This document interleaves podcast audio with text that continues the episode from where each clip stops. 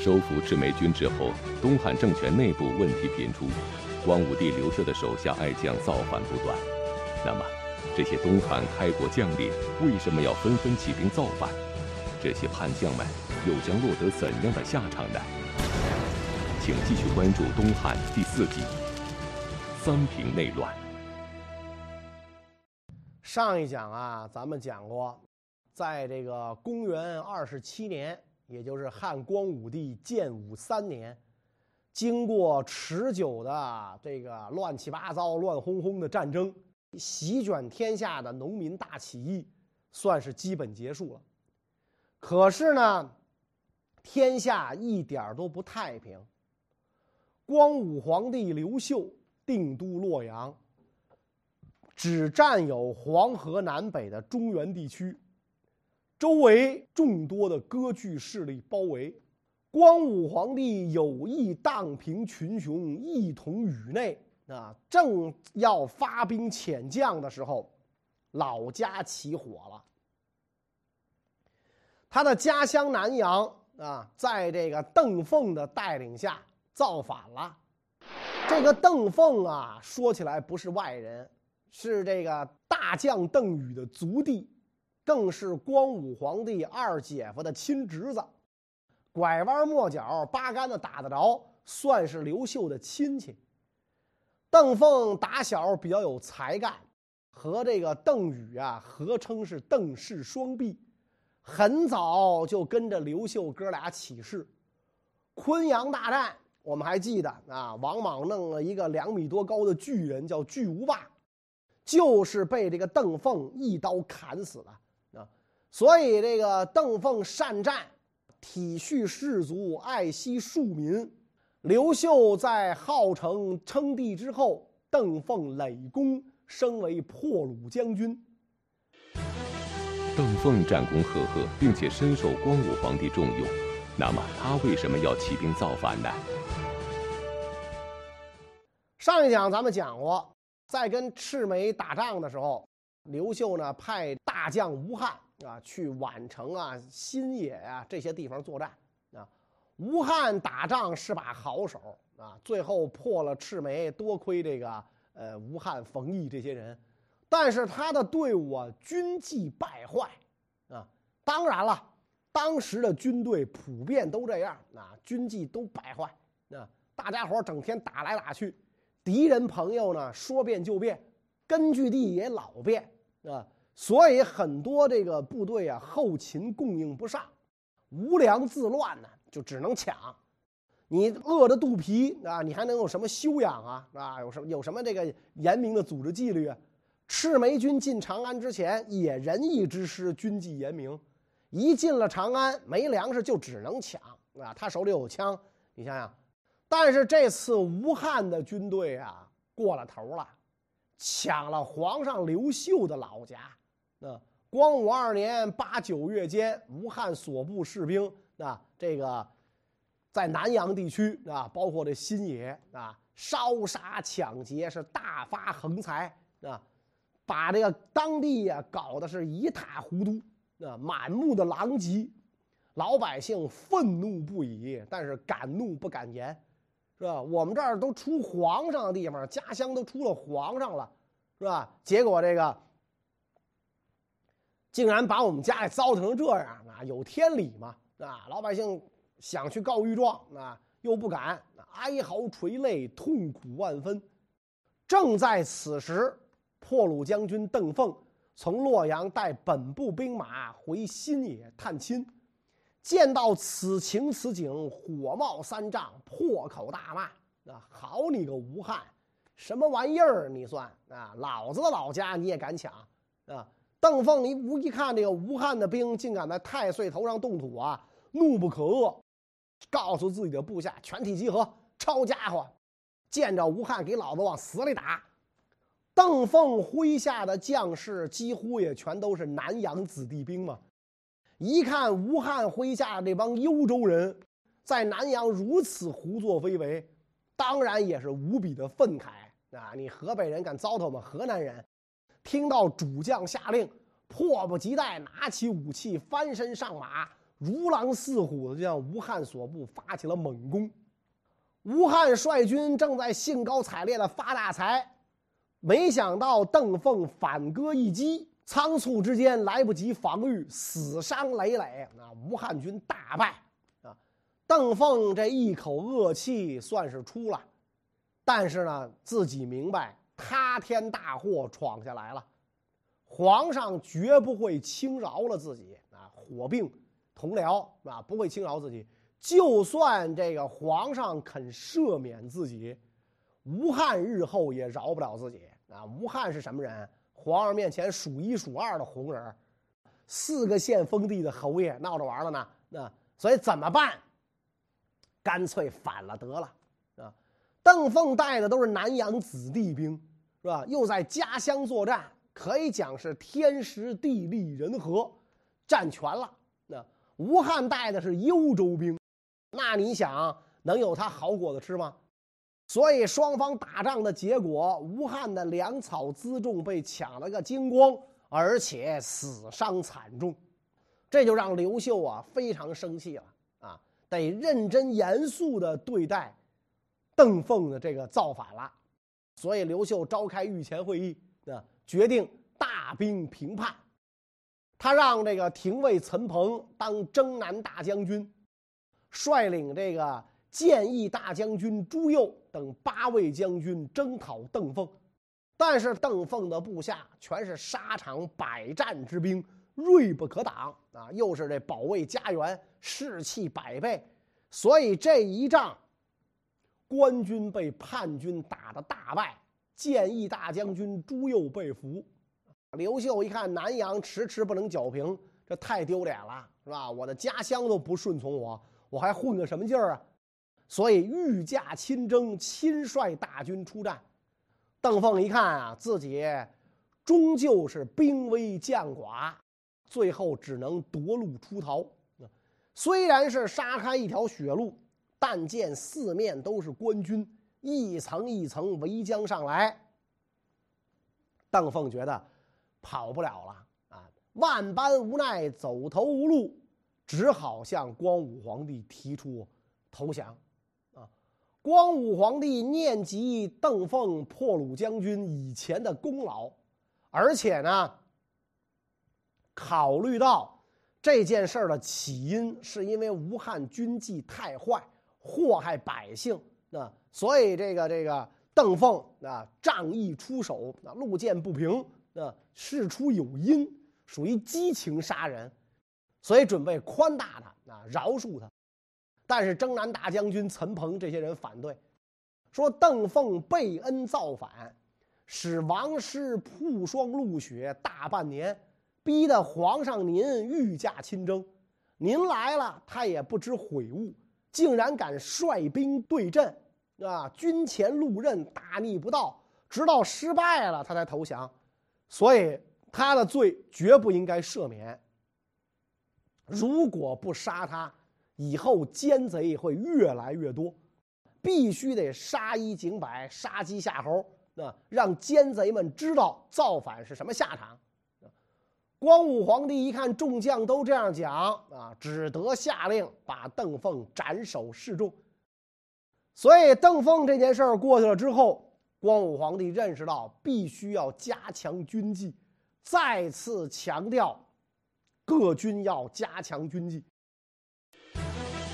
俗话说“福无双至，祸不单行”。邓凤造反刚刚得以平息，渔阳太守彭宠随即也起兵造反。那么，彭宠是何许人也？区区一个地方太守，为什么也敢起兵造反呢？彭宠，咱们前面讲过，也是刘秀的同乡啊。当年刘秀以更始政权大司马衔北进河北去招抚，在继承的时候呢，邯郸王朗起事，彭宠曾经派大军支持过刘秀，对这个刘秀平定邯郸是起了巨大作用的。但是刘秀做了皇帝，大封功臣，彭宠当年派到刘秀手下的吴汉，都位列三公。但是这个彭宠呢，好像皇上把他给忘了啊，没有这个大的封赏，只是仍然担任渔阳太守，拜为列侯。啊，所以这个彭宠啊非常不满意啊，经常对人讲啊，我后悔啊啊，悔得我肠子都青了。早知今日，何必当初？当年我还不如自立为王呢。哎，皇上把我给忘了。特别是他所治理的这个渔阳啊，就是今天北京周围，由于连年没有战火侵扰，所以府库充盈，人民富足。而这个刘秀派到这个幽州担任州牧的朱福，这个人是彭宠的上级啊。我们讲过，州牧在郡守之上啊，年纪很轻，但是呢，很想出名啊，很想出名啊，想喜欢作秀啊。所以为了拉拢一帮人，他就收拢了幽州一些个有名望之士做幕僚，用官府的钱粮啊，给他们开俸禄、开工资。按理来讲，比如你雇的师爷什么的，你应该自己掏钱啊，这属于这个你的私人助理是不能出官府的钱的啊。彭宠呢就对他说了啊，说现在天下还没有平定，军队还在四处转战，正是需要粮食物资的时候，所以希望那个州牧大人不要多设官员，浪费国家的粮食。朱福年轻气盛啊，正在兴头上。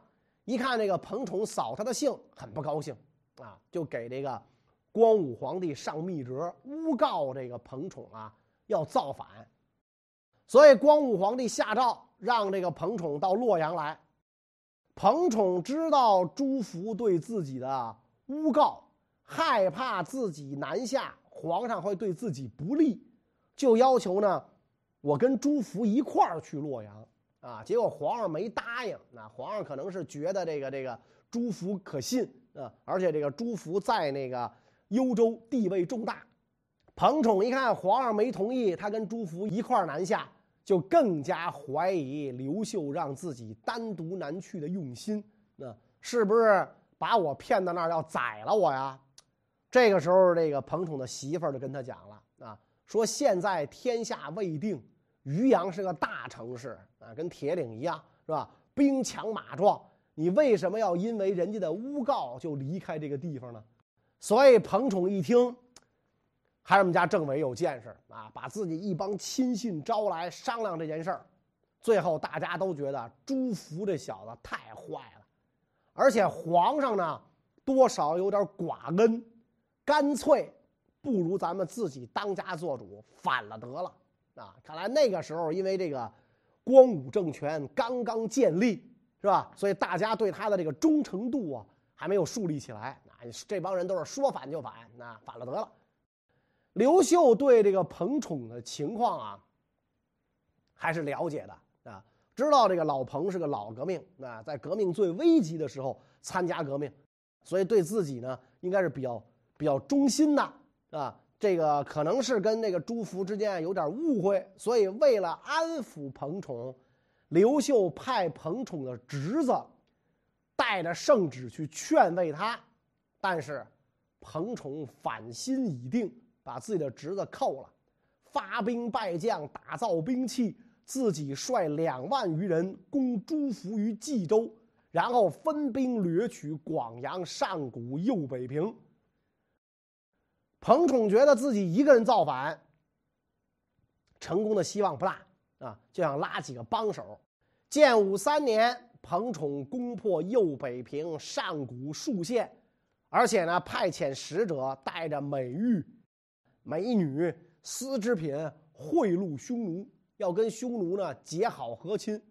所以，匈奴单于派将军率七八千骑兵往来，作为游兵援助彭宠。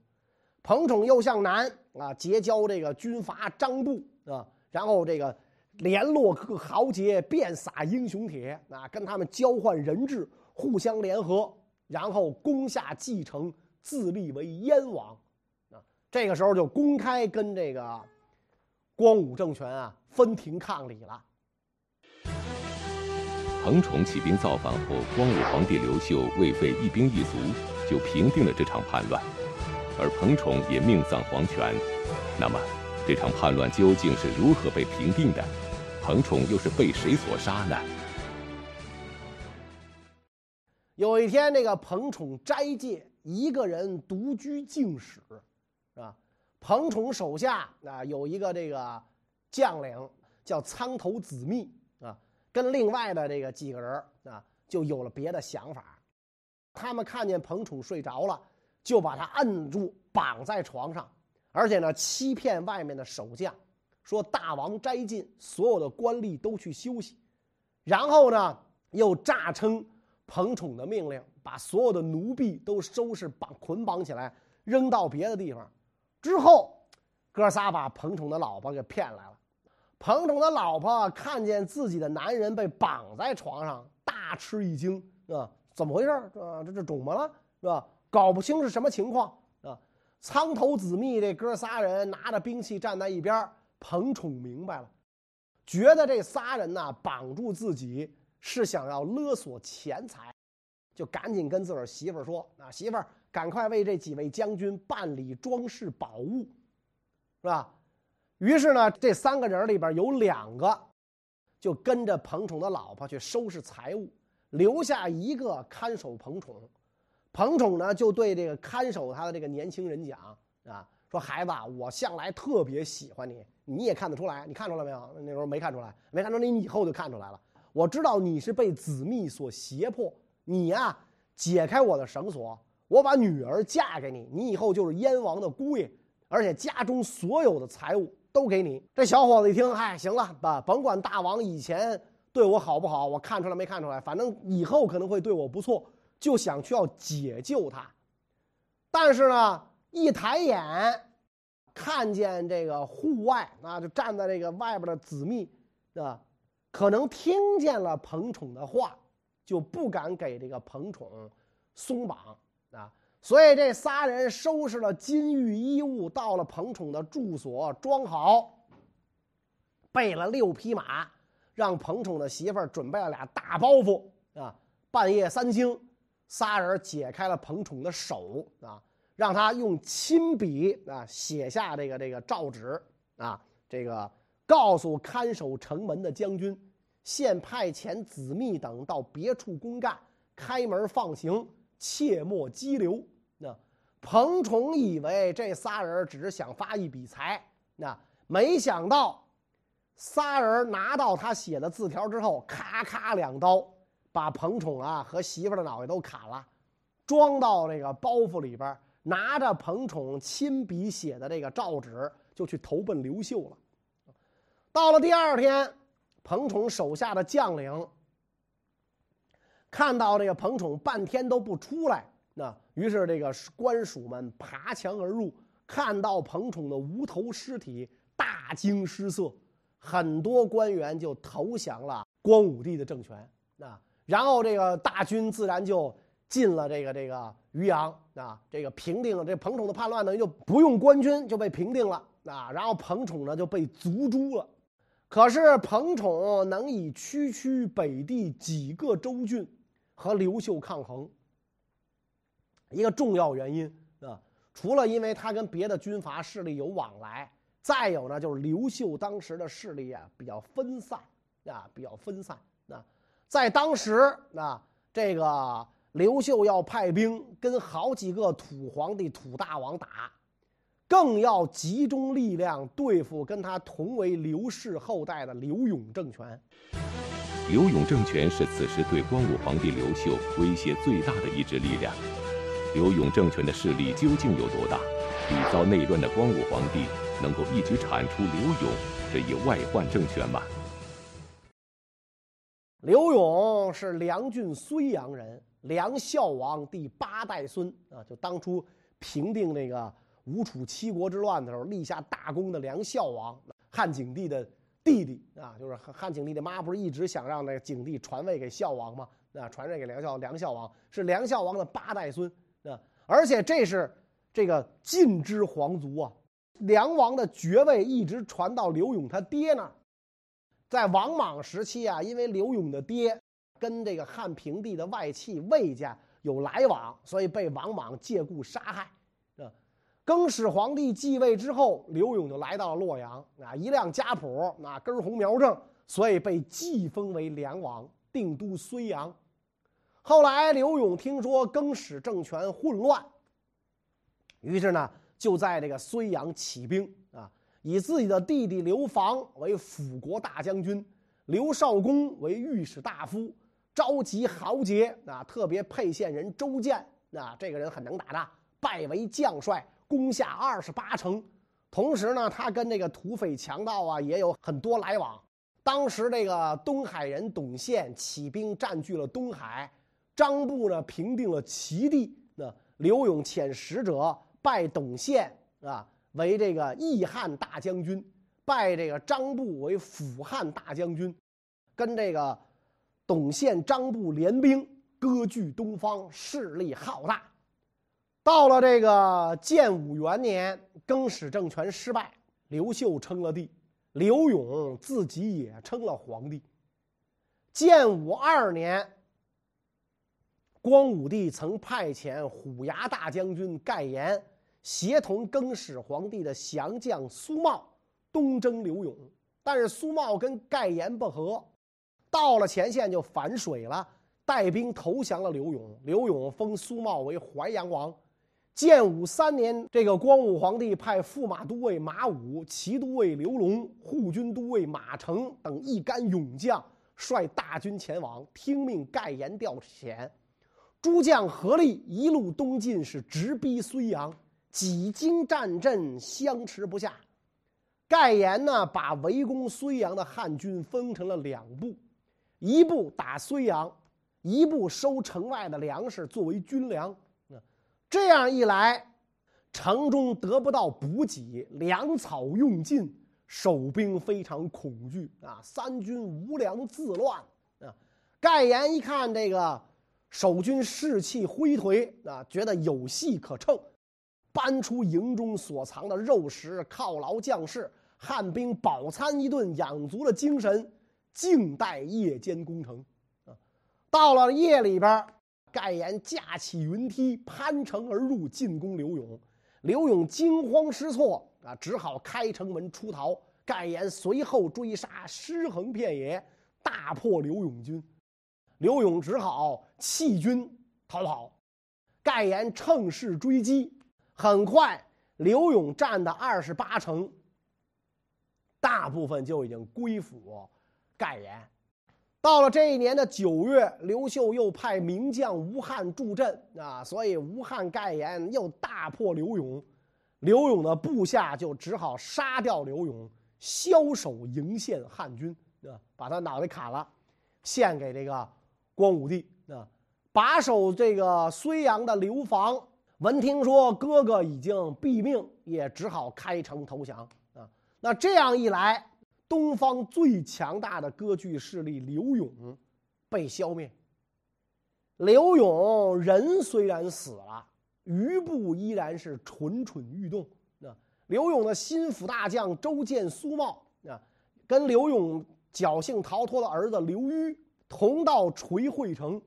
苏茂、周建拥立刘虞为梁王啊，收集散卒，企图东山再起。另外，这个刘永手下的一员大将叫角强，也逃出了。那现在名字起得很好，角强啊，继续招兵自守，与周建、苏茂遥相呼应，共保梁王刘虞。到了建武四年，刘秀派大将补鲁将军马武、骑都尉王霸包围刘虞、周建，苏茂率兵相救，刘虞、周建也出兵跟马武交战，但是呢，这个作战失利啊。所以，这个苏茂、周建、刘虞纵马逃走，周建死于半路。苏茂呢，逃到了下邳，跟董宪合兵。刘虞投奔了角强。建武五年，光武皇帝派骠骑大将军杜茂攻角强，角强跟这个刘虞呢，就逃奔了董宪啊。这个时候，光武皇帝手下又一员将领反了，谁呢？庞蒙。庞蒙为人谦逊，深得光武皇帝的信任。那么，三次遭遇叛乱的光武皇帝将会怎样处置叛将庞蒙？而深得皇帝信任的庞蒙，为什么也要起兵造反呢？这个庞蒙啊，一开始是很得光武帝刘秀信任的。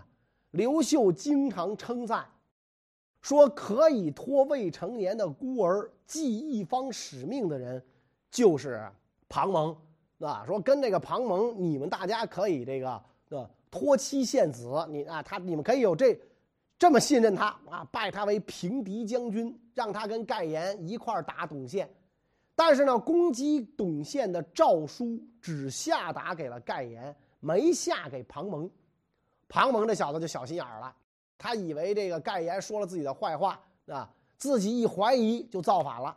光武帝一听大怒，这这真是有多大脸现多大眼啊！这不等于皇上自个儿抽自个儿嘴巴吗？我刚夸完你，你就造反，亲自率军讨伐庞蒙。光武皇帝便谕诸将。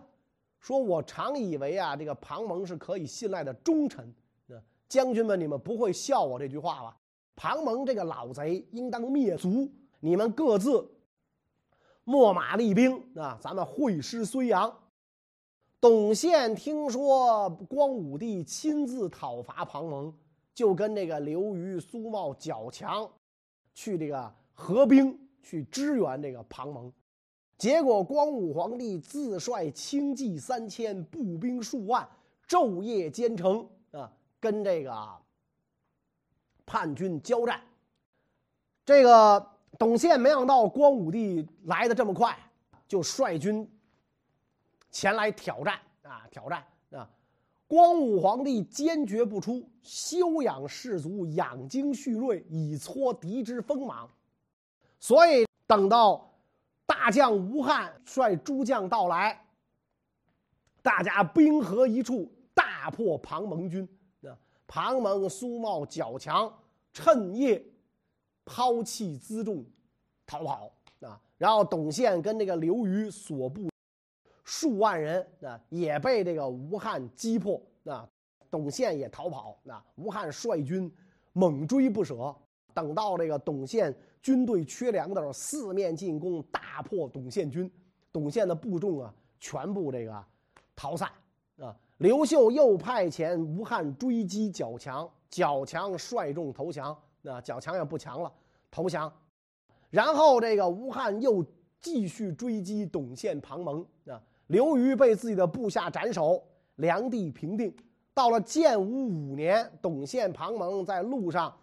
逃跑路上也被刘秀的部下抓住砍了，东方终于算是彻底平定。在这之后，啊，经过这个征讨、安抚、并用，其他的小股势力也都表示了归顺。但这个时候，汉家天下也还只有强悍时期的一半。这么大啊！关陇巴蜀大地仍然没有真正的归降啊。那么，关陇巴蜀是怎么被光武皇帝平定的呢？关于这些内容呢，我们下一讲再讲。谢谢大家。